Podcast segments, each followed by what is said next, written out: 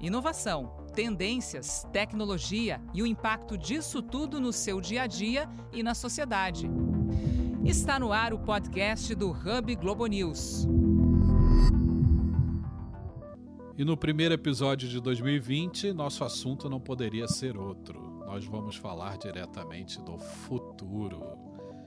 Do futuro das cidades que estão surgindo agora, no oceano, no deserto e até no espaço. Aqui comigo nos estúdios da redação da Globo News, nossa repórter Danusa Matiasi. E eu trago o nosso convidado de hoje, que é o repórter Álvaro Pereira Júnior do Fantástico. Álvaro está sempre em busca das novas tendências na área da ciência e da tecnologia. Pelo visto, o Álvaro foi até uma das metrópoles do futuro para buscar essa pauta que fala das novas cidades. Álvaro, conta pra gente que evento foi esse e que lugar foi esse que você teve. Oi, pessoal, Rodão, oi, Danusa, tudo bom? É, esse evento foi em Tóquio, no Japão. Estava passeando e fui ver uma exposição que o tema é um tema genérico. É, o nome da exposição é The Future and the Arts. Parece que é o futuro e as artes. E não é isso. É, um, é uma exposição sobre o futuro.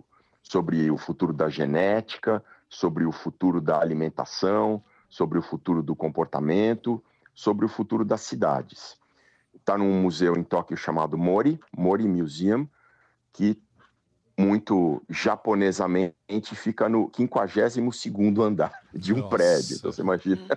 Nada mais japonês, né? Nada mais japonês. E também é um museu e também é um ponto de observação da cidade.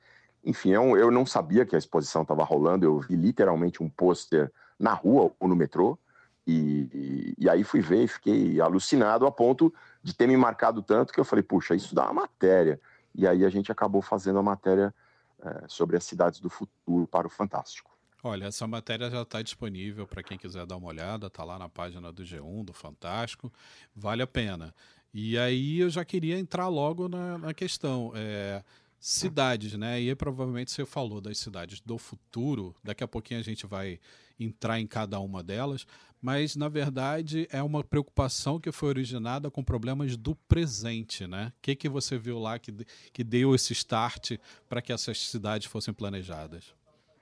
É, entre tantas coisas impressionantes que eu, que eu vi lá, Rodão e Danusa, é, eu achei. É, um, um, me chamou muito a atenção visualmente, que eu até destaquei na reportagem do Fantástico, é um projeto chamado Oceanix, que é um, são espécies de cidades flutuantes no mar.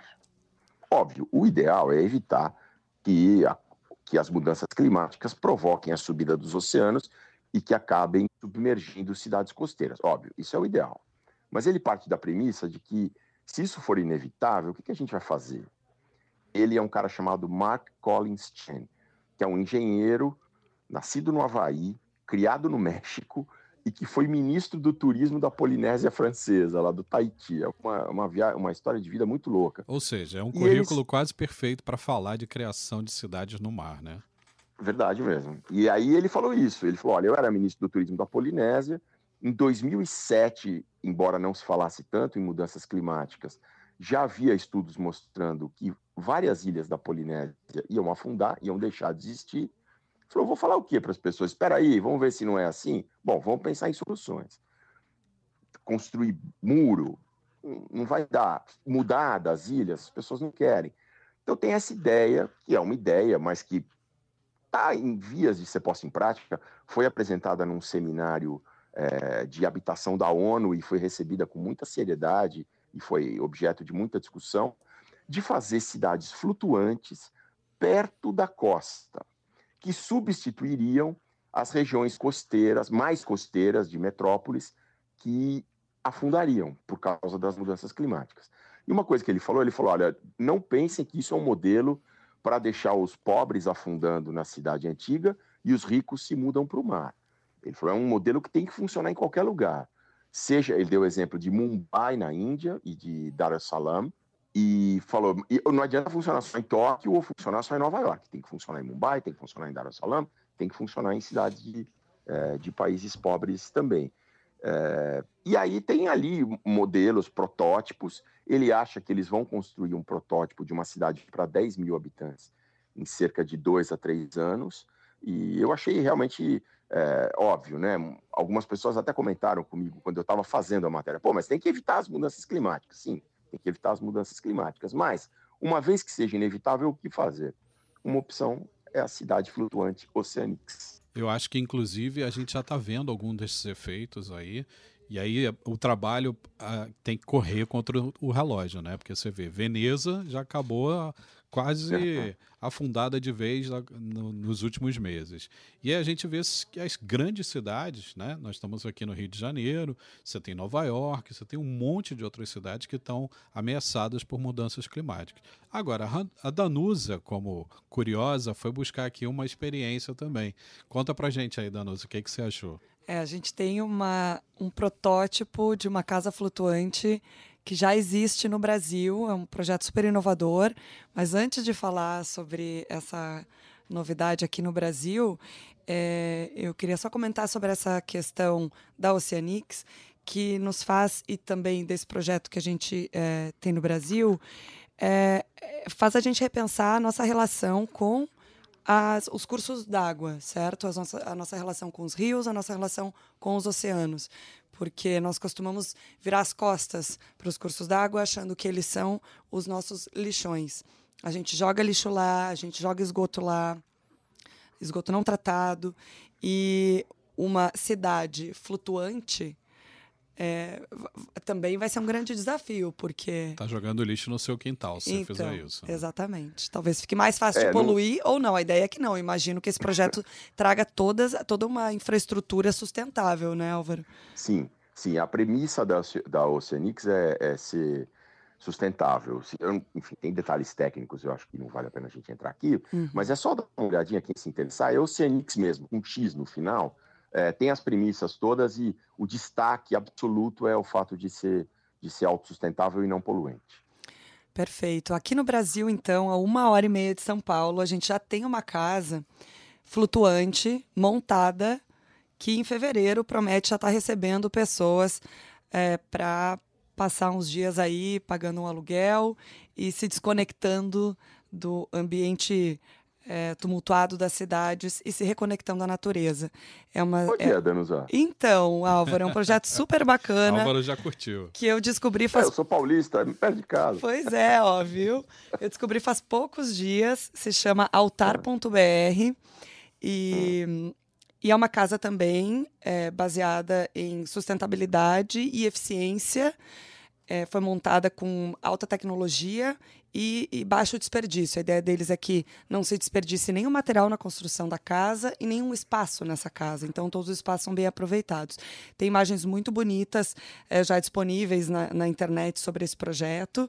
E a ideia é que as casas no futuro é, sejam dobráveis para que elas possam ser transportadas, inclusive por helicóptero, para lugares muito é, de difícil acesso, como penhascos, por exemplo. Né? Mas, por enquanto, essa é a flutuante que já está aí em funcionamento. E está onde essa?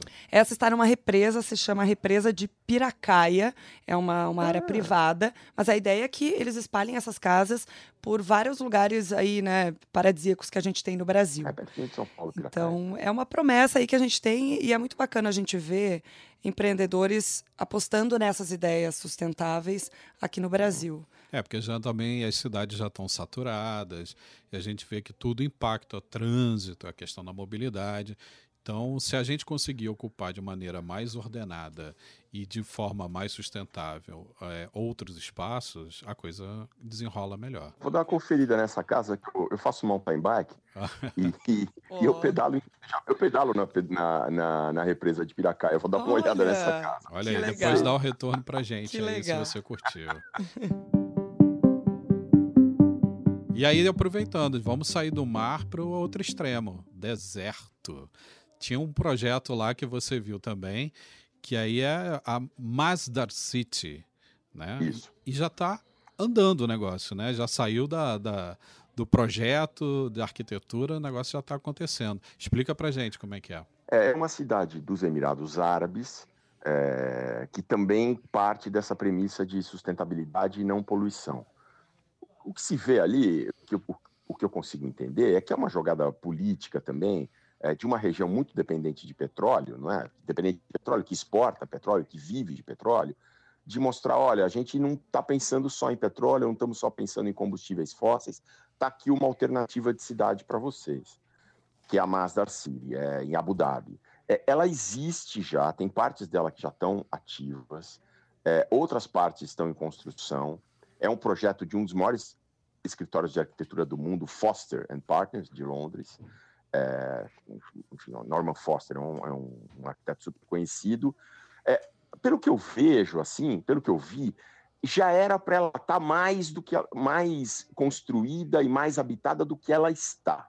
Há, há partes ali que, que a construção está tá atrasada e tal. Mas, de, mas o que eu acho é que ela funciona mais como um modelo e como um, um showroom, digamos assim, do, do, dos Emirados Árabes, da região árabe, de dizer: olha, a gente exporta petróleo, a gente vive do petróleo, nós somos milionários graças ao bilionários graças ao petróleo, mas a gente está olhando também para outros modelos de cidades sustentáveis, até no meio do deserto. Chama Masdar City, também tem bastante material na, na internet disponível. Os sauditas já estão com aquele projeto de Visão 2030, né? Visão 2030 que eles chamam, né? Que é justamente isso, que é aquele projeto para diversificar a economia e se manter cada vez menos dependente do petróleo. Né? E aí é, é curioso você ver, porque a grande preocupação vem de uma pessoa que está com muito petróleo. Então, assim, é, quem, quem, devia estar preocupado somos nós que temos pouco por aqui, né? Não eles. É, Mas os é. sauditas, os árabes, eles têm muito essa preocupação, especialmente para mudar. E aí eles já viram que é um caminho sem volta. Vai demorar ainda um pouco tempo, a nossa indústria ainda é um pouco dependente da questão do petróleo, mas é, ele, se você for é, na costa oeste americana, ali Vale do Silício, tem um milhão de startups ali que estão sendo financiadas por eles todas ligadas uhum. a energias renováveis. Então, eles já querem tomar a frente desse modelo e eu acho que a Mais da City acaba sendo isso mesmo que você falou, um grande showroom para eles mostrarem todo o potencial. E a casa é, no espaço? Fiquei muito curiosa. E antes de falar dela, eu quero saber de vocês. Vocês iriam morar no espaço se amanhã um grande apartamento, uma grande casa estivesse disponível para vocês, para fazer home office, né? Um coworking lindo, morariam lá? Olha, do jeito que estão as coisas no Brasil, eu acho que eu tô querendo ir morar no espaço agora. Olha, Álvaro, eu acho que do jeito que as coisas estão no mundo, eu acho que vale a pena a gente ir pra lá, não é só no Brasil, não. E aí, Danusa, você topava? Eu, eu toparia por alguns meses. É. Eu gosto do planeta Terra. Agora, essa casa que você viu lá, o projeto, é a xCloud, né? Que é, um, é não é. é aquela visão que a gente tem dos filmes de ficção científica, não é o espaço. É uma questão atmosférica, né? Um pouquinho, é só acima das nuvens, é isso? Isso, eu acho que dá para traçar, um, embora seja um projeto, esse realmente um quase delírio, né? Mas acho que dá para traçar um paralelo com a Oceanix que a gente estava falando. Assim como a Oceanix é uma cidade no mar, mas perto da costa, não é uma cidade no meio do oceano, a xCloud seriam cidades também logo acima das nuvens, ainda na atmosfera terrestre. E tem ali um, construídas em, por impressoras 3D gigantescas. Também não está claro, já que elas estão na atmosfera da Terra e, portanto, sob a ação da gravidade terrestre, como é que elas ficariam, entre aspas, flutuando no espaço, uhum. orbitando no espaço. Né? É, eu acho que esse, de tudo que eu vi lá, esse é o projeto mais louco e, e mais experimental mesmo. É X aí aquela travessão, né, under, underscore, x underscore cloud, de nuvem, para quem quiser procurar na internet. É o visualmente o mais impactante, assim, eles estavam, esses modelos, que seriam esses casulos no espaço, estavam pendurados no teto da exposição, com umas plantas que a gente brincou que eram umas samambaias, assim, penduradas nesses módulos que estavam pendurados, esse é realmente na, na, fronteira do delírio. Tem que ir sóbrio na exposição, porque senão você começa a ficar maluco.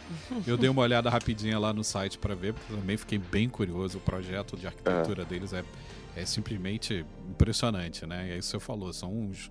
É quase um, uma colmeia, né? Uma coisa assim interligada. Isso, né? isso colmeia, essa é a palavra. E eles. É, o grande diferencial é que eles falam que você sofre menos intempéries. Ou seja, não tem muita poluição você não sofre um terremoto, você não sofre enchente, mas em compensação você sofre, sofre os efeitos da radiação.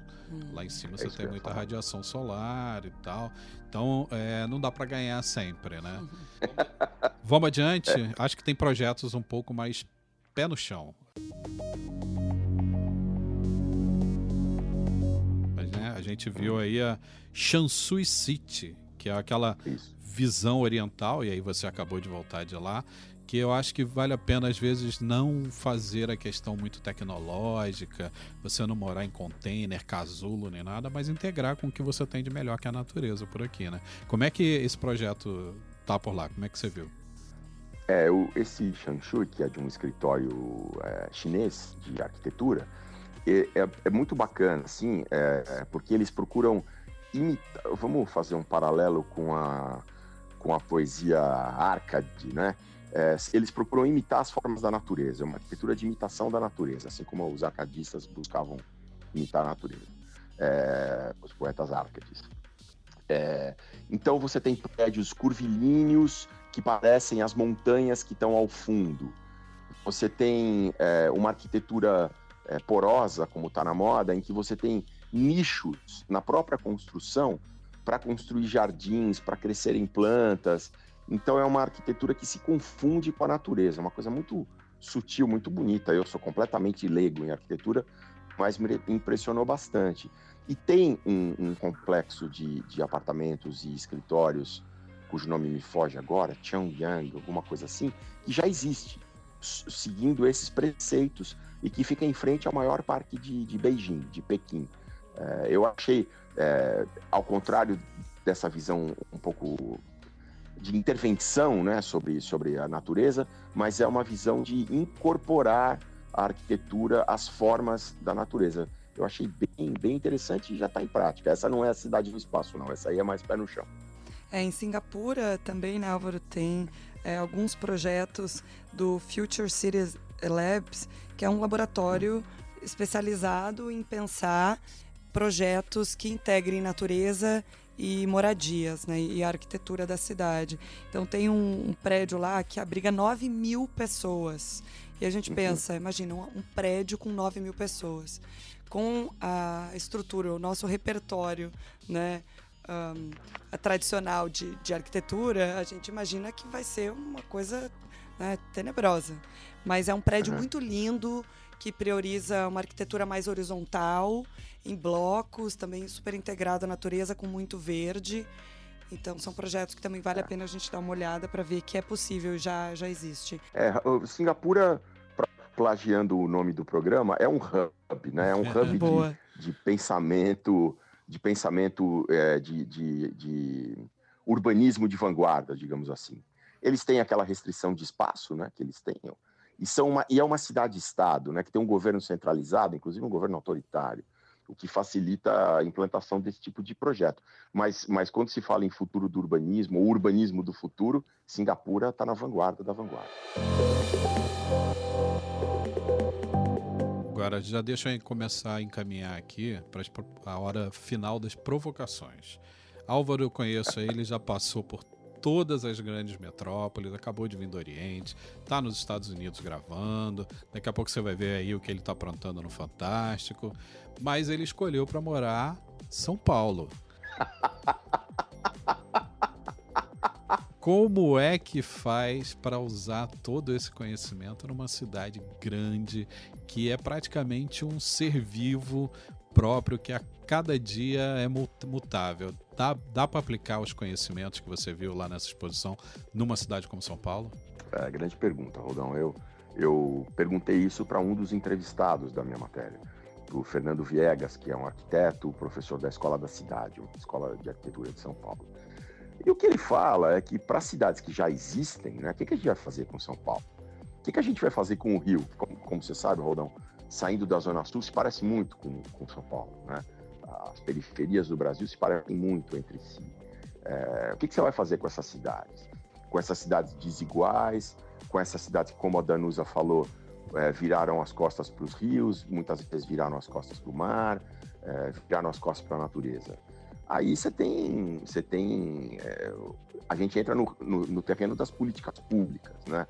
É, São Paulo é uma cidade, como o, o, Fernando Viegas disse na reportagem que eu fiz do Fantástico, que foi construída numa geografia, num lugar de geografia muito interessante, com pequenos morros, com rios, com riachos, e destruiu quase tudo isso, né? Como é que a gente recupera? Como é que a gente volta a se integrar com a natureza, mas também não de uma maneira idealizada, de achar que bom era antigamente, porque enfim, não era, né? Não era, não é tão simples assim. Eu, eu gostaria de ter, de ter respostas, Rodolfo, mas não tenho. Eu não tenho resposta nem para por que eu moro em São Paulo, quanto mais para o que fazer com São Paulo. É, mas uma das coisas que você traz nessa reportagem, né, Álvaro, é justamente é, essa tecnologia que já está nas nossas mãos e que a gente pode aplicar para tornar as nossas cidades mais inteligentes, mais acolhedoras, é, mais agradáveis para todo mundo, né? Então a gente tem aí inteligência artificial que pode nos ajudar uhum. a entender o comportamento do trânsito, a melhorar o transporte é. público. Eu queria que você dividisse um pouco com a gente o que, que os especialistas e o que, que já tem também sendo usado. Olha, eu acho que um tema, um tema candente assim desse, desse século XXI, que já está quase na metade, daqui a pouco está na metade, é a questão da desigualdade. Né? Então, independente de qual solução técnicas, quais soluções técnicas sejam é, buscadas, e isso Guy Perelmutter, que é um engenheiro de computação que eu também entrevistei para a reportagem, falou muito isso. É, o importante é que sejam soluções para todos não é? Que você é, tenha use inteligência artificial, por exemplo, para detectar uma possível epidemia. Não é? Você começa de repente a ter muito dado que está todo mundo indo é, numa, numa UBS pra, com um determinado sintoma. Então você tem uma base de dados que você fala, opa, deve estar tá rolando uma epidemia de alguma coisa aqui. Mas que isso sirva para todo mundo. Que isso é, não seja um fator de agudizar as, as as diferenças, de agudizar as desigualdades, que a cidade seja inteligente para todo mundo, que uma reintegração à, à natureza aconteça para todo mundo e que, e que a tecnologia seja um instrumento de diminuição das desigualdades e não de, de, de torná-las ainda, ainda mais graves. Né? Eu diria genericamente isso, porque eu, gente, eu sou jornalista, como nós três somos, a gente é especialista em generalidades, né? Eu deixo para as fontes, para as pessoas que eu entrevisto apresentarem as soluções. Olha, eu acho que é, a gente, mesmo não sendo especialista, a gente já viu que não dá para continuar do jeito que está. Então, assim, é. vamos buscar as, trazer as soluções. Acho que você faz muito bem isso nas suas matérias, que você mostra aí a cada dia onde estão essas coisas. Eu acho que você vai buscar essa casa flutuante aí que a Danusa falou para você. Vai virar matéria aí daqui a pouco no Fantástico aí. Álvaro, queria agradecer muito o seu tempo, sua generosidade, a participação aqui com a gente. Valeu. Imagina. Traga sempre Obrigado, novidades, avise quando você estiver fazendo alguma matéria legal. Portas abertas aqui para você no podcast do Hub. Valeu, valeu. Muito obrigada, Álvaro. Obrigada a todos e contribua com a gente. É, compartilhe conteúdos com a hashtag Hub e entre em contato com a gente através das nossas redes. A gente quer ouvir você, quer também as suas sugestões, a gente quer trazer os principais assuntos aqui para discussão encerrando o podcast, o primeiro do ano, olhando para frente. Eu, queria agradecer a participação de todos, especialmente o do da Silva, que fez a captação do áudio, e do Francisco Policarpo, que está fazendo a edição. Então, toda semana aproveita, assina aí o episódio para você receber um podcast, um episódio novinho do Hub Globo News. Até a próxima. Beijo. Valeu, galera.